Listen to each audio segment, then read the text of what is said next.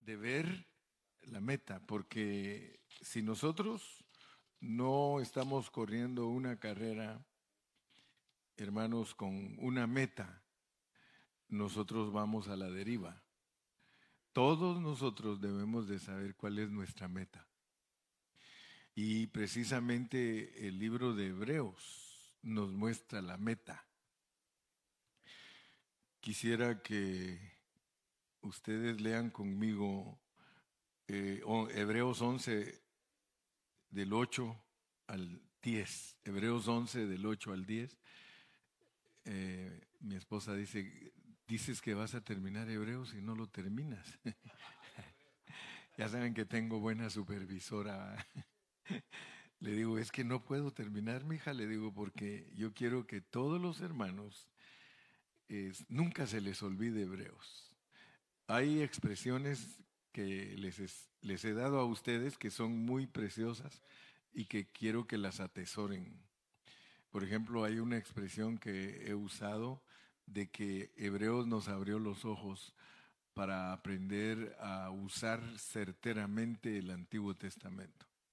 Hebreos nos abrió los ojos para aprender a usar certeramente el Antiguo Testamento porque ahora nos hemos dado cuenta y hemos descubierto, bueno, ya, ya lo habíamos visto, pero ahora lo vemos con más amplitud de que todos los versículos del Antiguo Testamento tienen un significado y un tiempo para que Dios nos los dé. Eh, cuando uno se ocupa de estudiar la Biblia, ustedes se van a dar cuenta que nos vamos a morir sabiendo mucho de Dios, mucho. Yo me he propuesto morirme predicando y no sé cuánta vida me va a dar Dios, pero yo no voy a parar de enseñarles a ustedes la Biblia. Y por eso mi carga es que ustedes sean también diligentes para que vayan atesorando y vayan captando y, y vayan agarrando para que llegue un momento que se cumpla lo que dice Hebreos, estará escrita en nuestro corazón y ninguno le preguntará a su hermano, ¿conoces al Señor? Porque todos me conocerán. Fíjese que tenemos la carga de nuestros hijos que vienen atrás. Todas las maestras de esta iglesia tienen la carga de esos niños que vienen ahí creciendo de que conozcan la Biblia, pero en una manera profunda. Todos, aquí, todos tenemos que tener esa meta, porque esa es la meta del Señor. Dice, por tanto, id y haced discípulos a todas las naciones. Entonces, la meta de nosotros es hacer discípulos semejantes a Jesús porque ya entendimos que el que no se le forme Cristo en su vida totalmente va a estar derrotado al morirse. Va a estar falto. Cuando se muera no va a estar completo. Pero si pone atención toda su vida, porque la Biblia es clara, dice, y esta es la vida eterna. Así lo dice Juan 17.3. Y esta es la vida eterna, que te conozcan a ti, el único Dios verdadero, y a Jesucristo a quien has enviado. Pero noten que dice que para entender eso toma una vida eterna. Esta es la vida eterna, que te conozcan a ti. O sea que Dios en su programa, Él ya sabía que lo que nos va a revelar a nosotros nos toma toda la eternidad. Hermano, eso es un Dios riquísimo. Es un Dios riquísimo. Eh, hermano, no vayan a creer ustedes que por eso me, me extraña cuando algún hermano dice, mi Diosito. Mi Diosito. Le digo, ¿cómo que mi Diosito, hermano? Le digo, nuestro gran Dios y Señor Jesucristo. Porque, hermanos, una vida eterna se necesita para entenderlo. Si usted cree que ya lo entendió, si usted cree que ya lo entendió, se va a aburrir porque entonces va a decir, lo mismo me va a enseñar el hermano Cario hoy otra vez. Lo mismo, no, no estamos en lo mismo. Mire, dice, Por la fe, Abraham, siendo llamado, obedeció para salir al lugar que había de recibir como herencia. Y salió sin saber a dónde iba, porque muchas cosas nosotros no las sabemos. Ya somos hijos de Dios. Dice primera de Juan 2, 22, dice, ahora, amados, somos hijos de Dios y aún no se ha manifestado lo que hemos de ser. Versículo 9. Por la fe habitó como extranjero en la tierra prometida como en tierra ajena, morando en tiendas con Isaac y Jacob, coherederos de la misma promesa. Porque esperaba la ciudad, fíjese pues, porque esperaba la ciudad que tiene fundamentos cuyo arquitecto y constructor es Dios. Fíjese qué ciudad esperaba él.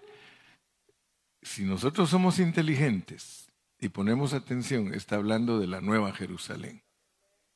Esperaba la ciudad que tiene fundamentos, dice que tiene doce fundamentos y que son los apóstoles. Ah, fíjense cómo está escrita la Biblia, pues. Porque muchos no ponen atención y por eso no conocen la meta. La meta para todos nosotros es una ciudad, pero no la vaya a tener al estilo cristiano evangélico tradicional. Un palacio tengo allá más lindo que el sol, yo quiero andar las calles de oro con Jesús. Aunque en esta vida no tengo riqueza, sé que allá en la gloria tengo mi mansión. Esos son, hermano, puntos de vista de cristianos niños cristianos niños, porque la ciudad es usted. Yo, Juan, vi la santa ciudad descender del cielo de Dios ataviada como una esposa para su marido. Está hablando de usted. Si usted me dice a mí que va a ir a vivir allí, usted va a ir a vivir a usted. Usted va a ir a vivir a usted. Y sería bueno que lo entienda que así es. Usted va para usted. Y allá, en la meta, porque tiene que ver esa meta. Y por eso quiero hablarles de esa meta. Porque cuando uno estudia toda la Biblia, uno se da cuenta que para tomar esa ciudad hay que edificar peleando. Fíjese cómo es la edificación de Dios. Es una edificación peleando. Porque a veces se habla de que la iglesia tiene que ser edificada, pero se les olvida que hay que pelear. En toda la Biblia la edificación de Dios se hizo bajo circunstancias de guerra. Si ustedes leen todo el libro de Nehemías, Nehemías con una mano ponía un ladrillo y con la otra estaba con la espada por si venía el enemigo. Imagínense cómo tuvo que construir Nehemías. Y que llegaban a burlarse de él y decía, una zorra les va a botar esa pared. Una zorra les va a botar esa pared. Están construyendo, dice que los atacaban. Entonces la construcción de Dios es una construcción, una edificación con soldados peleando. Ok. Yo quiero que ustedes vean porque la meta es la ciudad. La meta es la nueva Jerusalén. Y de acuerdo a Apocalipsis 21-22, esa ciudad es de oro puro, es de plata, es de piedras preciosas, las puertas son perlas. Entonces noten pues porque a esa meta los quiere llevar Dios a ustedes y a mí. Para empezar, quiero decirles, yo no sé cuántos de ustedes han entendido cómo edifican las ciudades, pero vamos a hablar de los países que se preocupan por construir sus ciudades. Porque hay pueblos que no se preocupan cómo, cómo van a hacer sus ciudades, ellos solo llegan y hacen casas. Mire pues, eh, pongan atención a lo que estoy diciendo. Tú que quizá vienes de rancho vas a decir, sí, eso, eso, así es mi rancho. Ahí solo llegaron, les gustó la planicie y empezaron a hacer casas y todo. Y de repente, hermano, mire, yo le voy a decir lo que pasó en Guatemala. Allá en Guatemala, por donde vive, donde Gilmar se crió. Allá por donde Gilmar se crió, por la Florida.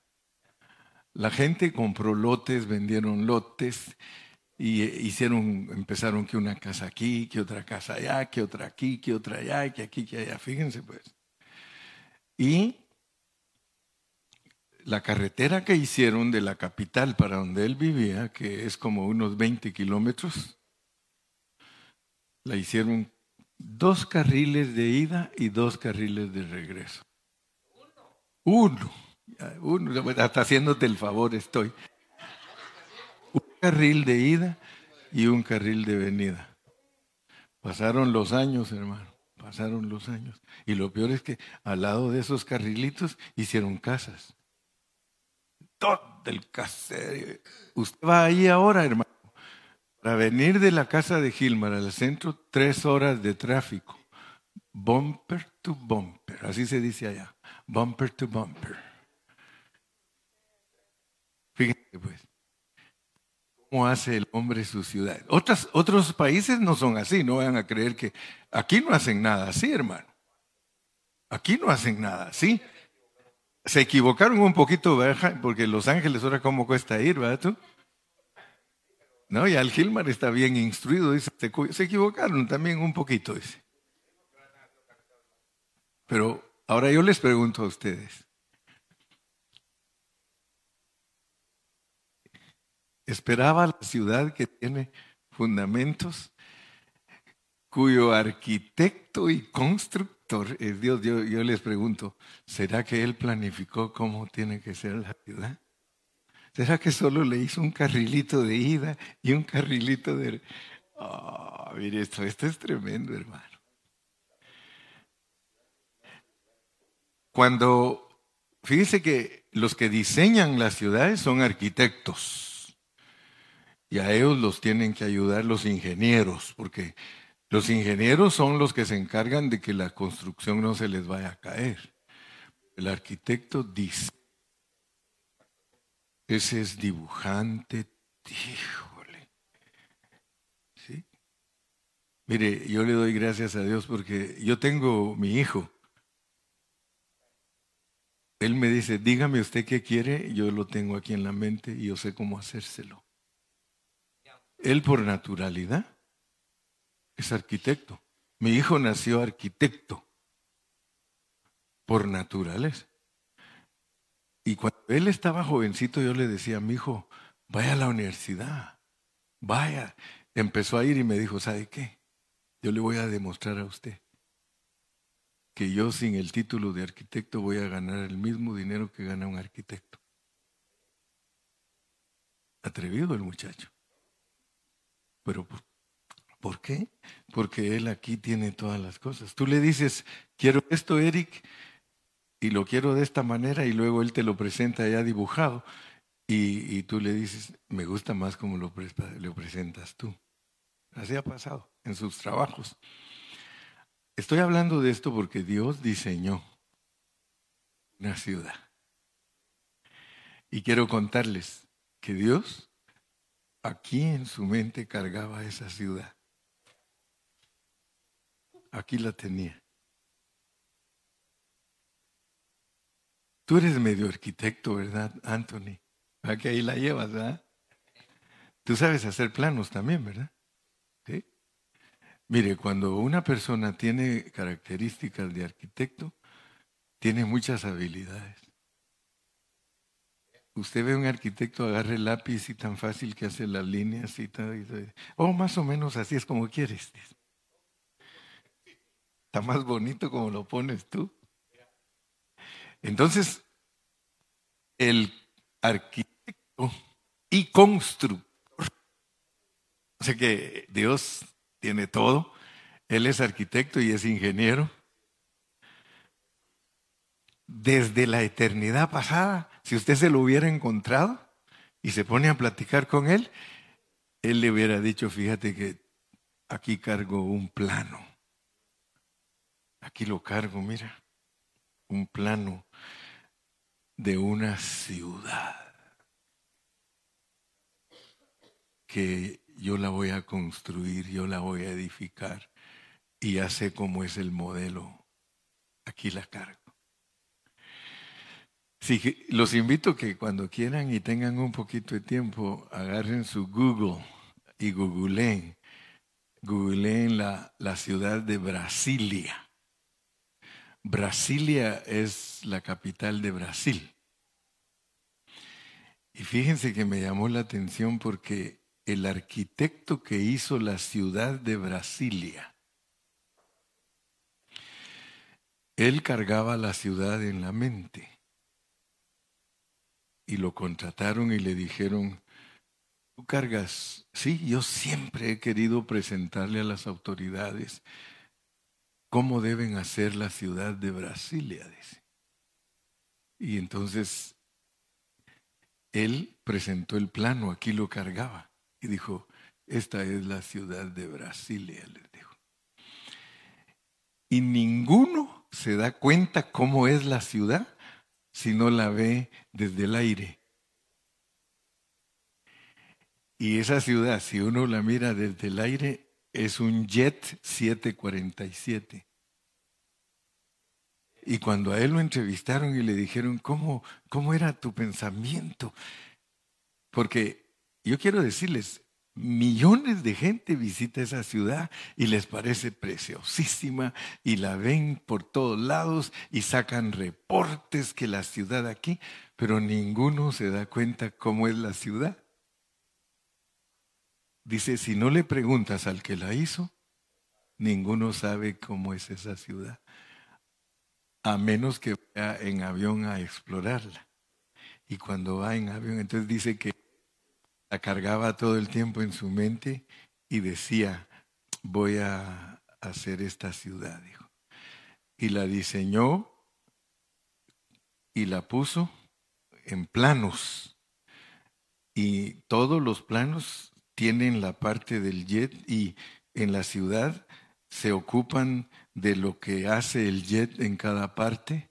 Solo se pueden imaginar en los motores, dijo aquí va toda la zona industrial, Y la cabina, el palacio donde vive el presidente. Y, y cualquiera que vuela sobre la ciudad la puede ver. Ahora, Estamos hablando de esto porque Dios diseñó una ciudad. Y algunos la ven y escriben de ella, pero no le atinan. Ni los mismos evangélicos le atinan a lo que es la ciudad. Usted les pregunta, ¿has estudiado la Biblia así? ¿Y para ti qué es la Nueva Jerusalén? La ciudad donde vamos a ir a vivir. ¿A quién hay que preguntarle quién es la ciudad?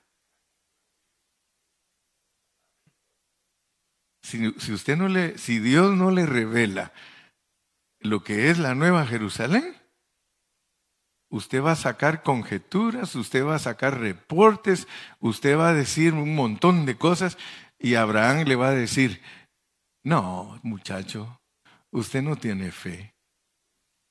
Si para usted la Nueva Jerusalén es el cielo, usted no sabe que esa ciudad la diseñó Dios y tiene fundamentos y Él es el arquitecto y Él es el ingeniero. Ahora para ver esa ciudad, hermano, si, si es la meta de nosotros, para ver esa ciudad le tenemos que decir, ¿me podrías llevar a dar un viajecito hacia el aire para ver?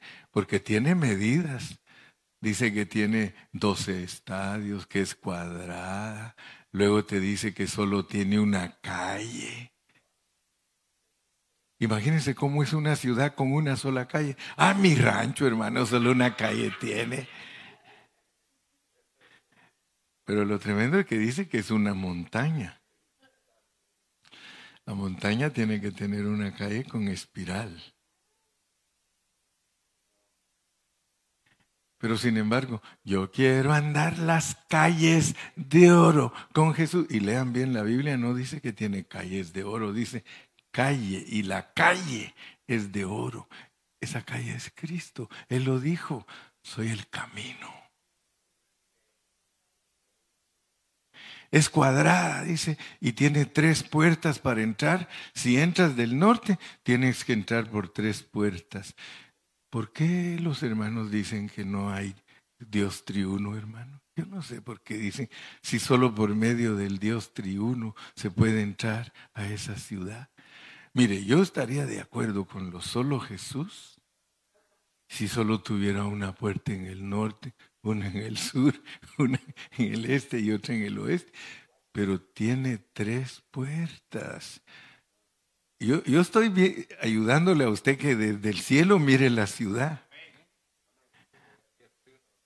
Y fíjese que, regresando al versículo 8, regresando a ese versículo 8, porque la Biblia es consistente, la Biblia solo tiene un mensaje, no tiene dos ni tres mensajes, un solo mensaje. Por la fe Abraham, siendo llamado, obedeció para salir al lugar que había de recibir como herencia. Y salió sin saber a dónde iba. Verso 9. Por la fe habitó como extranjero en la tierra prometida, como en tierra ajena, morando en tiendas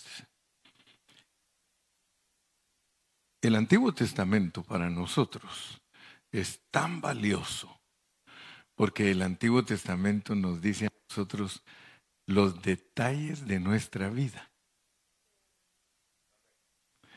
Por eso quiero volver a leer Primera de Corintios 6, Primera de Corintios 10. Quiero volverlo a leer para que nosotros estemos bien familiarizados con lo que Dios nos revela porque no quiero, hermanos, que ignoréis. Mire, cualquiera de nosotros que ignora lo que nos va a decir Pablo, no va a entender la vida cristiana. No quiero, hermanos, que ignoréis que nuestros padres, todos estuvieron bajo la nube y todos pasaron el mar y todos en Moisés fueron bautizados en la nube y en el mar. Le está hablando a la iglesia. Talking to the church. Está diciendo a la iglesia, miren, no ignoren esto, iglesia. Tres. Y todos comieron el mismo alimento espiritual.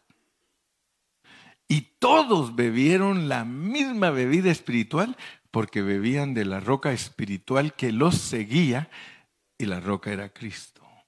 Le está diciendo a la iglesia, iglesia, miren, todo lo que le pasó a Israel, y se los estoy diciendo a ustedes para que ustedes sepan, porque miren el versículo 5, pero de los más de ellos no se ha Dios, por lo cual quedaron, se murieron en el desierto sin conocer la realidad de las cosas. Y miren, y esto es lo que nos debe de impresionar que todas estas cosas estaban pasando, Dios le estaba diciendo, todo esto que está pasando es para aquellos que están allá, todos esos que están sentados ahí en el 222 B Street, para ellos estoy escribiendo todo esto. ¿Cuántos de ustedes saben que cuando trató de Israel, estaba pensando en nosotros. Yo trataba con ellos y decía, este es mi pueblo, y este es mi pueblo, y mi pueblo me abandona, y mi pueblo se olvida de mí, y mi pueblo hace esto, y mi pueblo hace aquello. Es como un hombre que está viviendo con la mujer y siempre está pensando dejarla.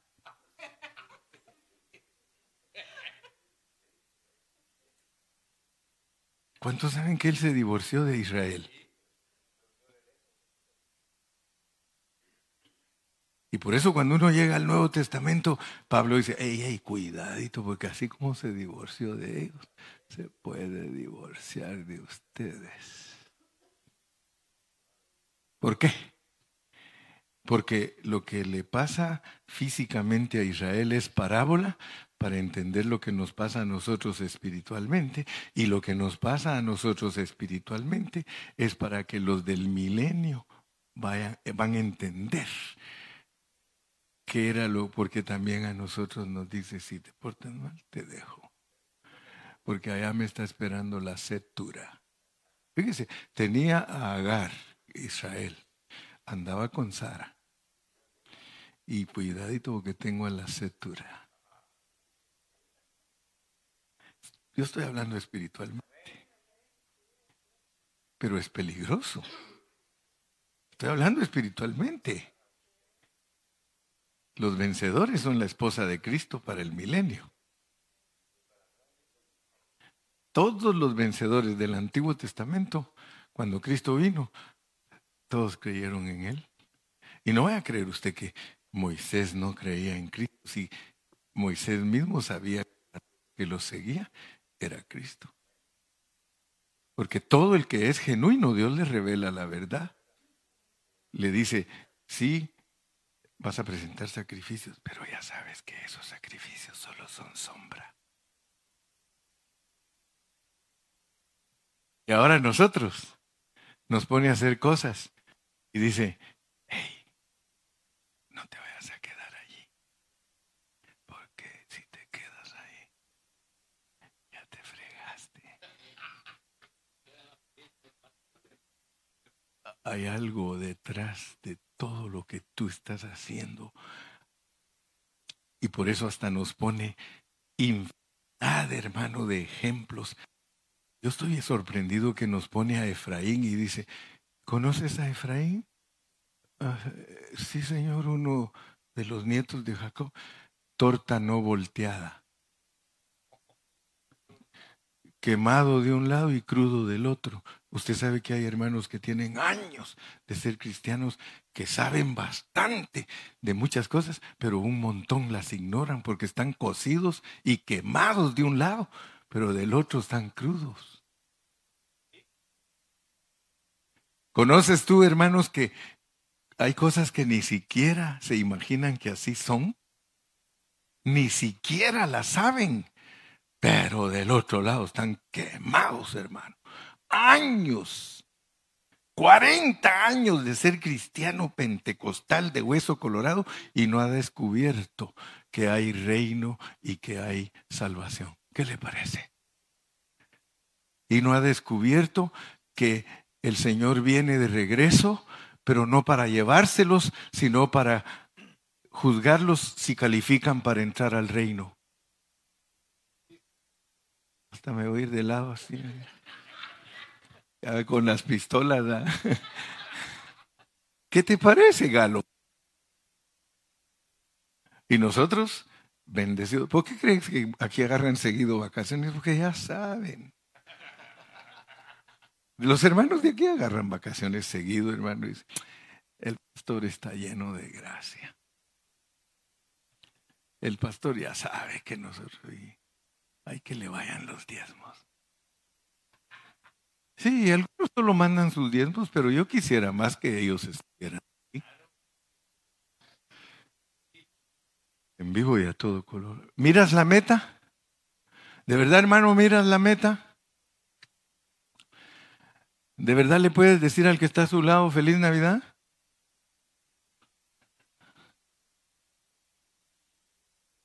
Sí, yo me acuerdo de una hermana en Guatemala, era eh, eh, bien entregada a la oración, la hermanita entregada a la oración.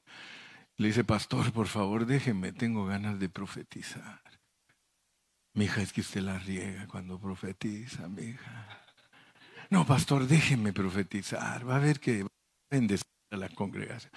Mi hijita, casi siempre que yo le doy el tiempo a usted, usted la riega, mi hija.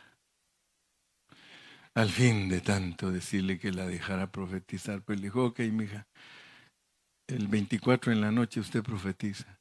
Y ahí está la hermanita bien contenta, hermano.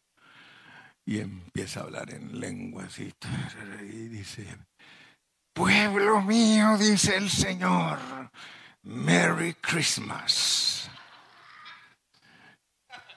Ay, hijita, le se lo dije, que usted siempre la llega, pero está bien, dice, feliz Navidad, hermanos, dice.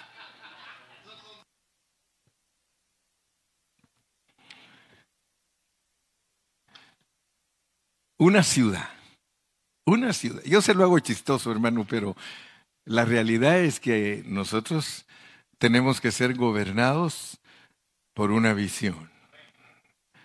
Y esa visión es que Dios nos está llevando hacia una meta, a que nosotros seamos esa ciudad que Él se propuso.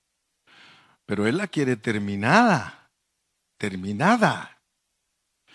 Y todos nosotros sabemos que en la Biblia oro, plata, piedras preciosas significa transformation.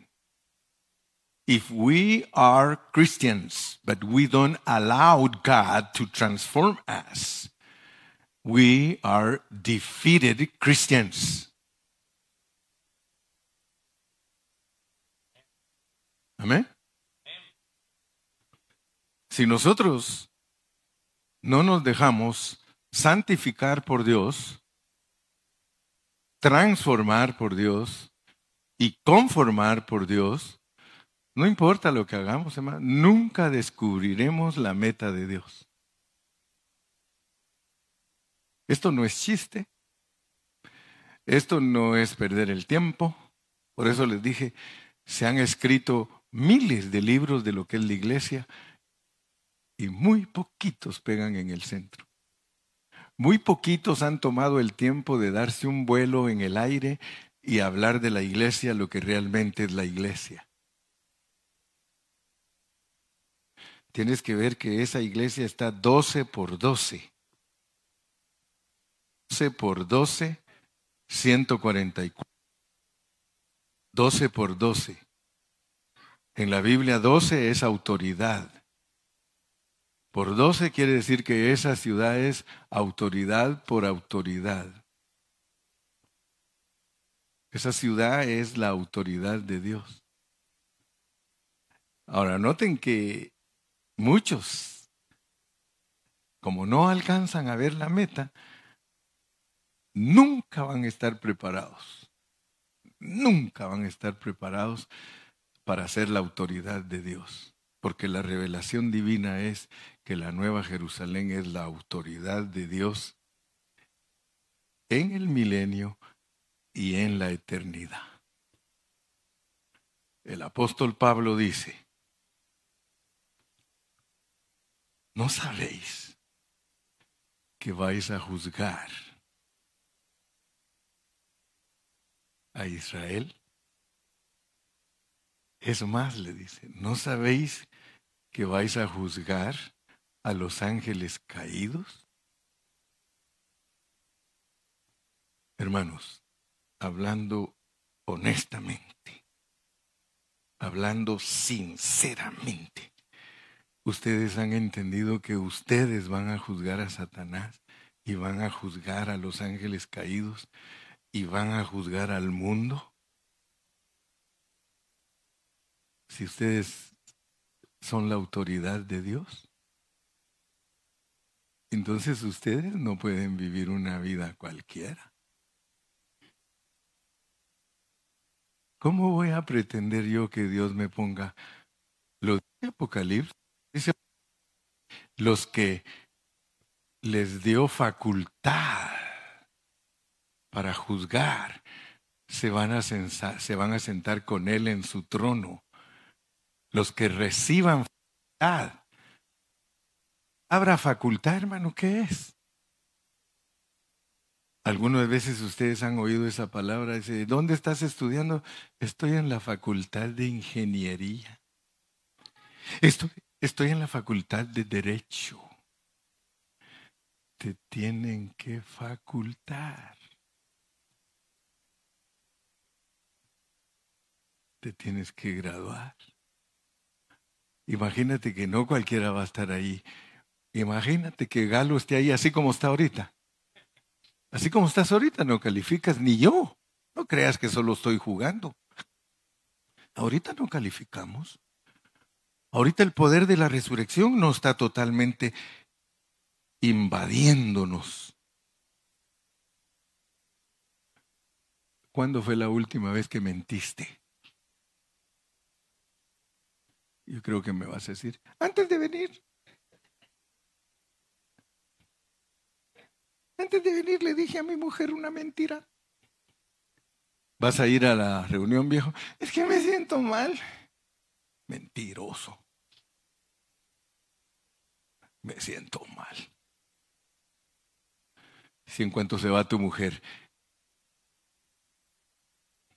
Channel 52. Y si no te gusta la programación del 52, the 22 tiene better. O no, yo hermano, English, chapter 7. Watching the news. Sí, sí, así le dijo una vez, le dijo la esposa, ¿qué estás viendo, mijo? Las nuevas, le dijo. No, se me hace que las viejas. ¿Usted cree, hermano, que nosotros estamos calificados para juzgar al mundo? Entonces yo creo que nosotros ni siquiera hemos visualizado la meta. Esa es una ciudad, hermano, una ciudad que va a juzgar. Y todas las cosas que pasaron allí sucedieron como ejemplo para nosotros. Y voy a terminar ya porque yo sé que usted tiene que seguir celebrando la fiesta. No, pues muchos dijeron, aquí dejo los tamales y los sigo cuando venga. Ey, guárdame mi tamal, cuando vengamos de oír al hermano Carrillo seguimos con la tamaleada.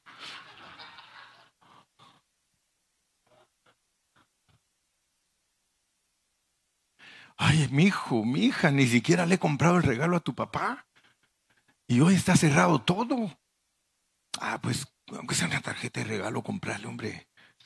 Ahí además, ¿sí?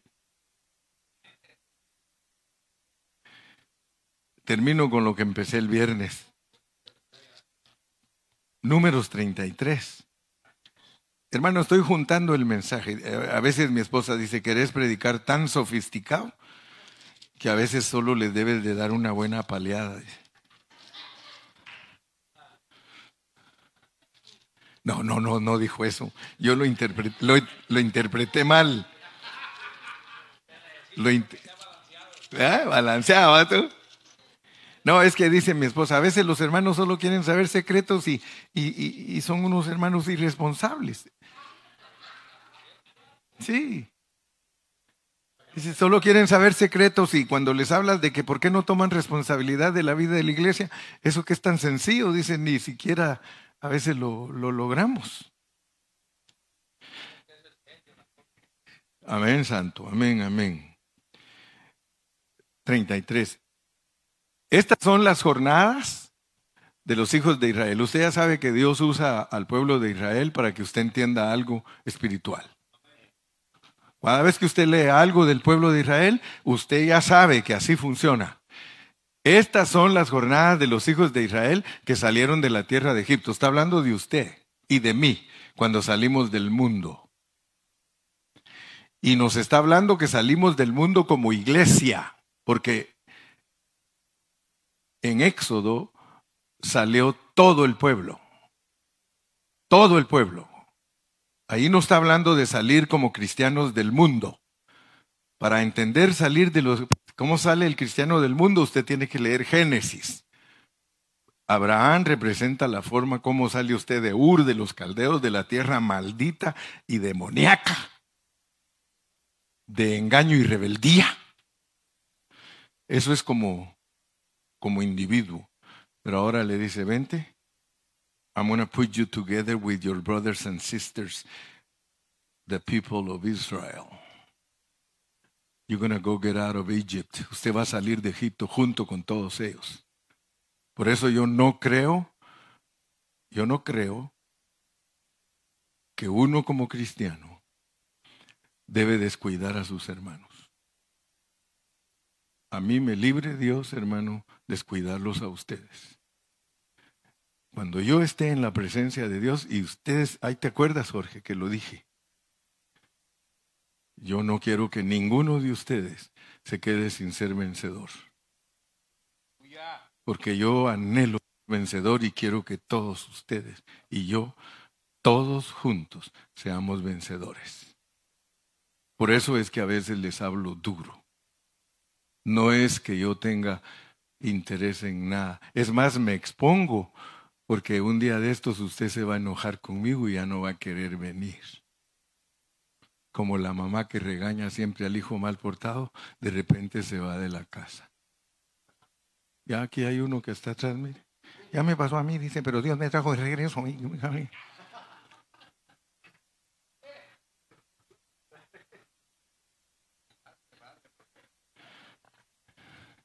Quiero que sepan, hermano, muy pocos pastores se la están jugando. Yo me la juego, hermano. Yo me la juego. Por eso, por eso hay poquitos. No hay creer. Ay, sí, si yo estuviera en el negocio de esto, hermano, de traer bandas y traer los mejores predicadores y traer eh, payasitos y todo, hermano. Aquí se nos llena, ni cabe la gente y después no hay ni cómo hacer para darles de comer. Poco, pero orgánico. Poco, pero orgánico. Y no voy a creer que me puse triste porque no vinieron, me puse bravo. Yo sé que me están oyendo. Porque les digo, hermanos, ¿cuándo van a tomar la responsabilidad de poner a la iglesia en primer lugar y a Dios en primer lugar? No, yo tengo fiesta con mi familia. Y mi familia es más importante que la reunión de la iglesia. ¿A dónde vamos a ir a parar así, hermano? ¿Usted cree que no va a haber lloro y crujir de dientes? Lo va a ver, hermano. Estas son las jornadas de los hijos de Israel que salieron de la tierra de Egipto por sus ejércitos bajo el mando de Moisés y Aarón. Dos. Moisés escribió sus salidas conforme a sus jornadas porque se lo mandó Dios. Mire cómo le dijo Moisés, cada cosa que haga el pueblo mío, escríbela, escríbela por favor, te lo ordeno. ¿Sí o no? Estas pues son sus jornadas arregladas. Quiero que sepas pues que las salidas tuyas son arregladas. Arregladas. Vas a entrar a unas cosas arregladas. Y vas a salir arrangement. Arrangement. Every single thing in your Christian life is arranged by God. And it's written. It is written. Está escrito.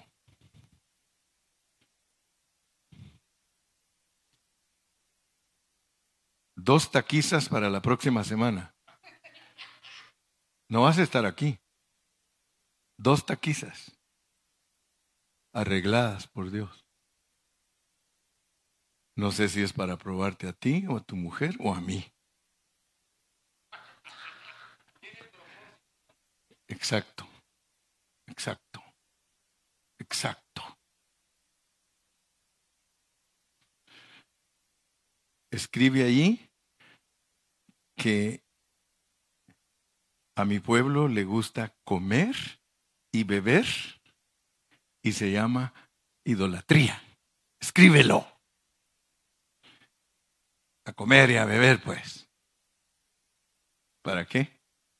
Para demostrarles que son idólatras. Escribe sus salidas conforme a su jornada, versículo 3. Ah, de Ramesés. Fíjese que cuando ya entremos al estudio de números y que yo les hable a ustedes de las jornadas, vamos a estudiar lo que significa para nosotros los cristianos Ramesés de Egipto, porque ahí era la ciudad donde a ellos los obligaban a hacer ladrillos y los obligaban a trabajar duramente. Entonces queremos saber de dónde te está sacando Dios. A ver si todavía no estás ahí y crees que ya saliste. Y, vas a, y, te da significado, porque los números significan, el mes primero tiene significado, los 15 días tienen significado, el segundo día de la Pascua tiene, tiene significado. Salieron los hijos de Israel con mano poderosa. Solo mira cómo te rescató Dios a ti de las garras del diablo. Tú estabas en las garras del diablo. Allí estabas preso.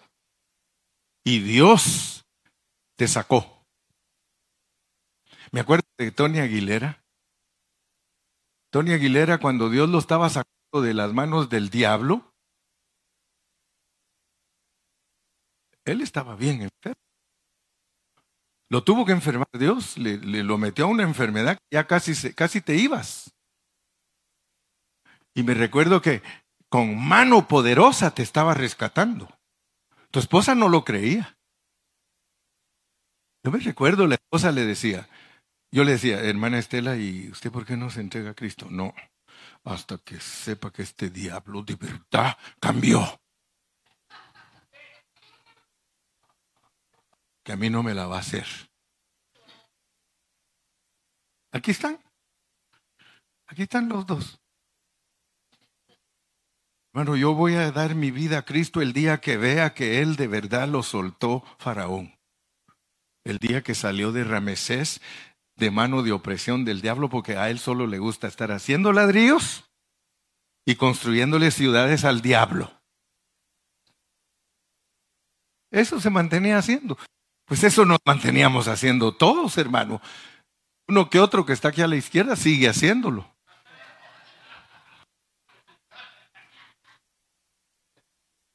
No ha podido ser liberado el mes primero, con mano poderosa, a vista de todos los egipcios. Cuando Dios te rescató a ti de las manos del diablo, le dijo a los demonios, le dijo Dios, miren, miren lo que estoy haciendo. Si él se lo dijo a Moisés, dile, dile a Faraón, que yo, que yo los voy a sacar. Dile. Versículo 4. Mientras ellos enterraban los egipcios, a los que Jehová había herido de muerte de ellos, a todo primogénito, también había hecho juicio contra los dioses de ellos. Verso 5.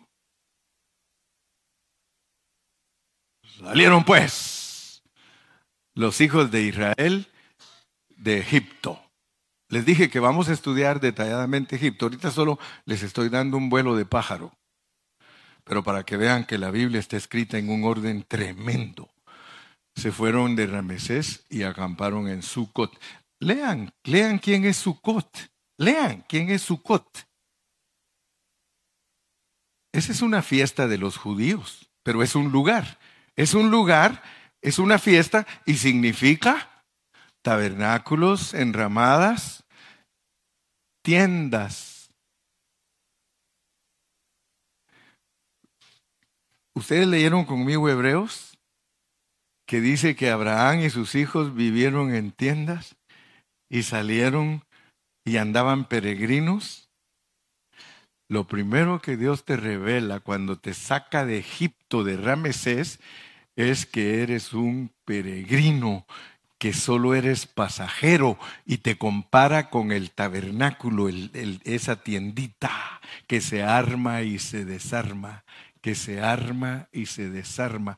Y para esa tiendita que se arma y se desarma, Él tiene programa.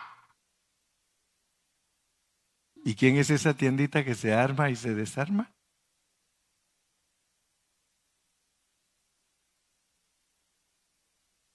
Sucot. Esa tiendita que se arma y se desarma, porque la meta de esa tiendita es ser un templo. Cuando, cuando tome la ciudad, cuando usted agarre a Cristo totalmente como su vida, usted se vuelve templo. Pero mientras usted no llega a la tierra prometida, que es poseer a Cristo totalmente, usted es un tabernáculo. Le iba a decir un tabernaculito. Pero eso es, eso somos, un tabernáculo. Vamos en camino, peregrinos, pero bajo un programa de entradas y salidas. Porque dice que había uno que era encargado, mire, ese era encargado de estar así, mire, así sentadito. Ese era su trabajo, ver la nube y ver la columna de fuego. 24 horas. Entraban por turno. Quitaban a ese, yo no sé si le daban ocho horas. Y tres de ellos trabajaban. Y no sé si le pagaban overtime. Pero él estaba viendo que se movía y en cuanto se movía, ¿qué decía? Se movió, se movió, a desarmar el tabernáculo, hay que desarmarlo, hay que, porque hay que caminar. Ya los asusté a todos. ¿eh?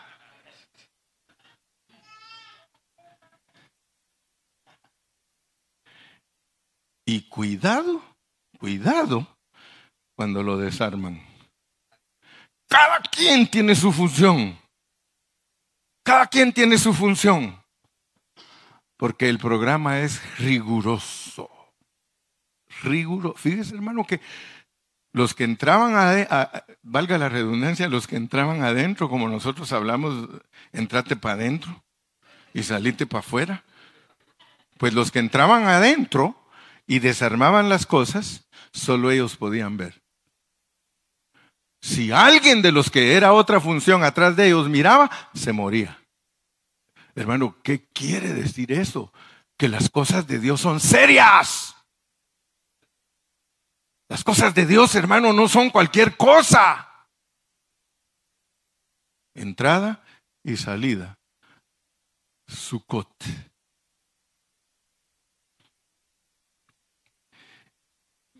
Cuando Dios te va llevando en tu viaje, Él te hace arribar a un lugar y si tú te acomodas, ahí te quedas.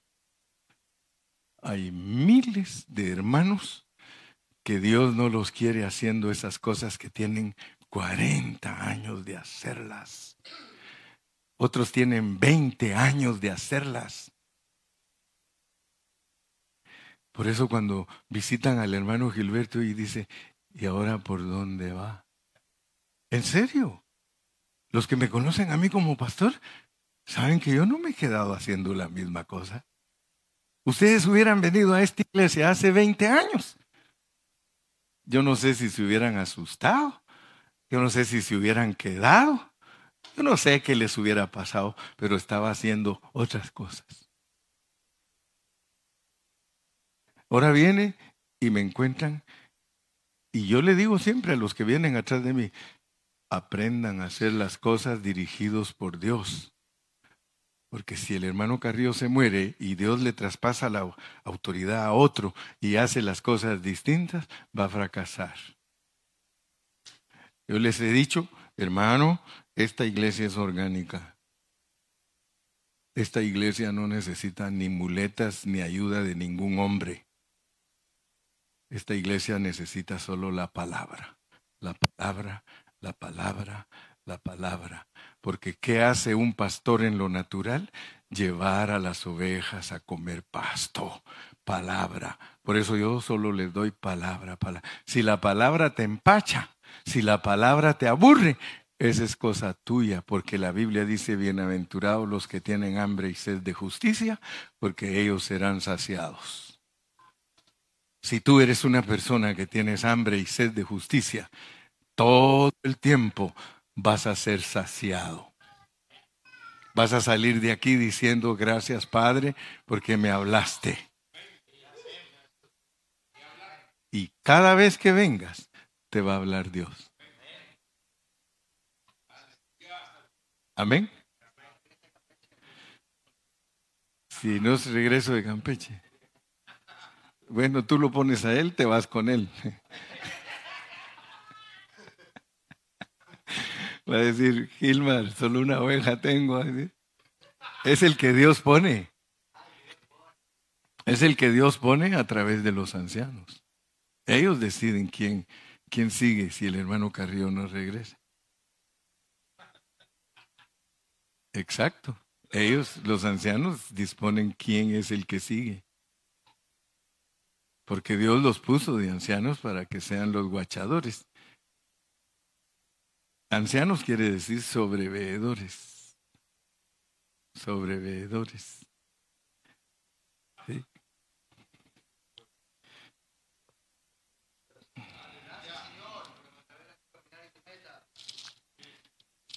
Caminar y meta. Ya terminé. Ya terminé. Ya ahí nos vamos a quedar hoy.